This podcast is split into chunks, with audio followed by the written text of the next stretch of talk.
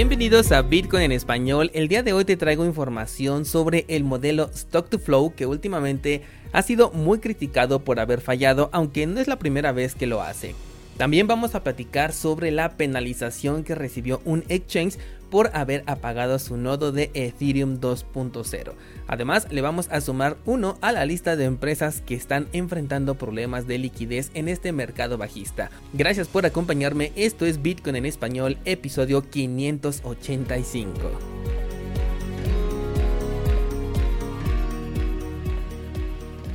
El precio de Bitcoin en este momento está ligeramente por debajo de los 20 mil dólares, aunque debo decirte que hoy me tocó grabar el episodio un poco antes, así que el precio pues probablemente tenga una variación con respecto al momento en el que tú lo escuches. Sin embargo, estamos viendo cómo el nivel de los 20 mil dólares no está ejerciendo esa fuerza tan importante que podríamos llegar a considerar. Por ello yo creo que nos vamos a fijar un poquito más en el nivel de los 18 mil dólares, que es en donde ya tuvimos un rebote, un precio. Y de hecho la formación que tenemos de velas en el marco temporal de un día también me parece bastante interesante, pero lo vamos a completar mucho mejor ya cuando tengamos el cierre de la vela semanal, el cual por el momento se encuentra por debajo tanto de la media móvil de 200 periodos como del nivel de soporte de los 20 mil al menos en este momento. Pero bueno, apenas es miércoles y todavía nos falta semana para terminar con esta vela. Vamos con la información del día de hoy y comenzaremos con el modelo Stock to Flow. Esta noticia de hecho te la quería contar desde ayer, pero se hizo un poquito largo el episodio, así que mejor la pasé para el día de hoy. Y es que por si no sabes, el modelo Stock to Flow determina el incremento del precio de un activo con base en su escasez. Al ser Bitcoin un activo escaso por solamente existir 21 millones, el modelo intenta predecir el nivel de precio que puede alcanzar en cada movimiento, ya sea alcista o bajista y normalmente lo hace con bastante eficiencia. Sin embargo, tanto en el pasado mercado alcista como en este preciso instante, el precio se ha salido un poco de lo que ha estipulado este modelo. Aunque en muchas ocasiones ha sido un marco de referencia, la verdad es que no deja de ser un indicador especulativo, y al igual que cualquier otro indicador que utilizamos, tiene únicamente un 50% de probabilidades de cumplirse y un 50% de no hacerlo, o sea que estamos en completa indecisión. En este momento el modelo indica, por ejemplo, un crecimiento sostenido sin una corrección tan fuerte como la que estamos viendo en este momento, especulación que por supuesto no se está cumpliendo. Vitalik Buterin aprovechó para hablar sobre los modelos de predicción basados en escasez, diciendo lo siguiente que cito textualmente. La relación entre las acciones y los flujos no tienen una buena pinta ahora.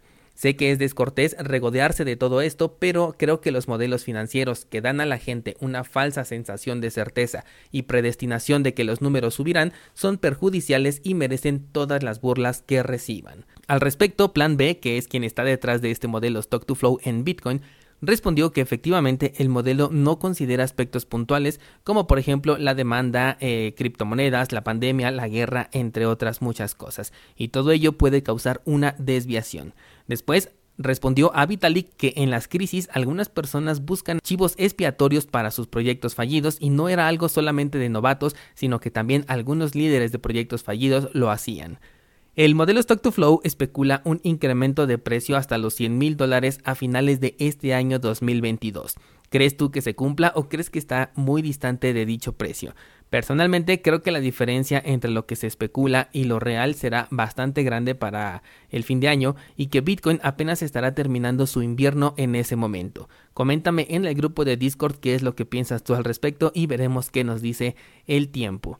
Ahora quiero hablarte de Poloniex y la penalización que ahora tiene que cubrir debido a que sus nodos de Ethereum 2.0 sufrieron una desconexión temporal de alrededor de 30 minutos.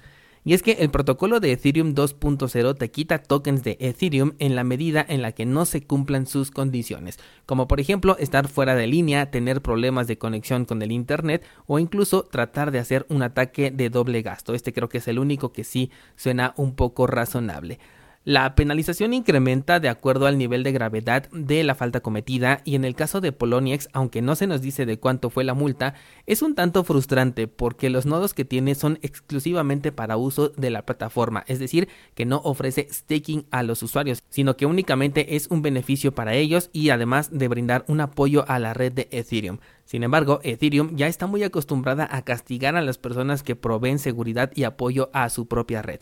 Lo hace desde hace mucho con la bomba de dificultad, que en este momento se ha convertido en una promesa eterna en contra de los mineros y ahora con Ethereum 2.0, a pesar de ser una red que todavía no está operando de manera oficial, ya penaliza a sus propios validadores por conductas que en ocasiones ni siquiera dependen de ellos. De hecho, esta no es la primera vez que pasa. Al inicio del supuesto staking de Ethereum 2.0, hubo casos reportados sobre penalizaciones que se dieron por fallas en la conexión a Internet e incluso porque el hijo de una persona desconectó por error el nodo y este pues se apagó.